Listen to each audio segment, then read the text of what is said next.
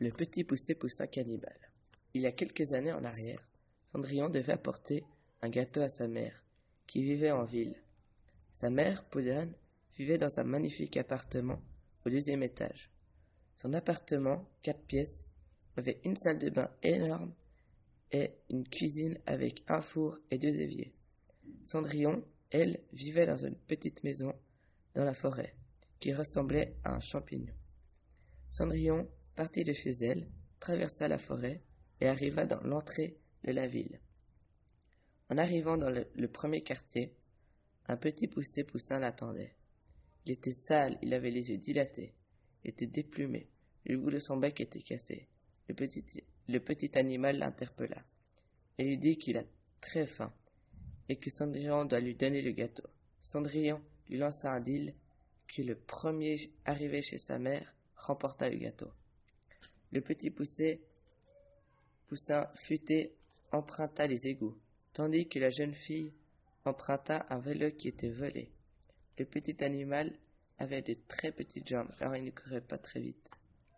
Cendrillon monta sur le vélo, mit le gâteau à l'arrière du vélo et partit à toute vitesse.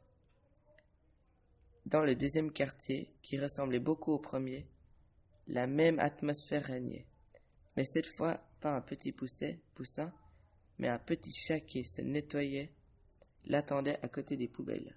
Mais cette fois, elle ne s'arrêta pas. Elle partit à, fond la caisse. Le chat la poursuivit.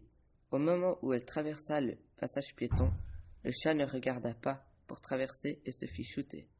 Trop pressé pour s'arrêter, Cendrillon continuait son chemin. Quelques rues plus loin, Cendrillon se prit son foulard rouge dans le plateau où la chaîne circule.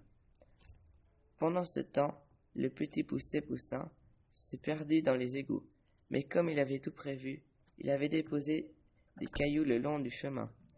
Il reprit le chemin inverse et suivit les petits cailloux. En arrivant au point de départ, le petit poussé poussin étudia la carte qui était affichée à l'entrée des égouts. Il vit qu'il fallait toujours prendre à droite pour arriver à l'appartement de la grand-mère de Cendrillon. Pendant ce temps, là, Cendrillon a eu le temps de traverser toute la ville et le petit poussé prit toujours à droite, comme indiqué la carte.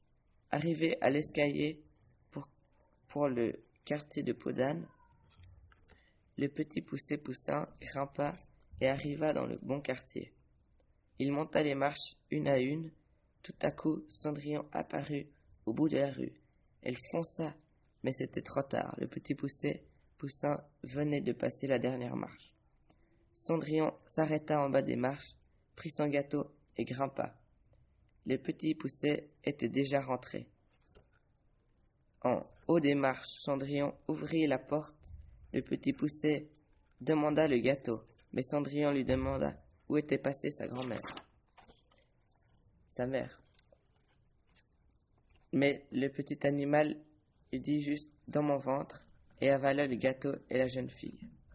Le petit poussé eut plus faim jusqu'à la fin de ses jours.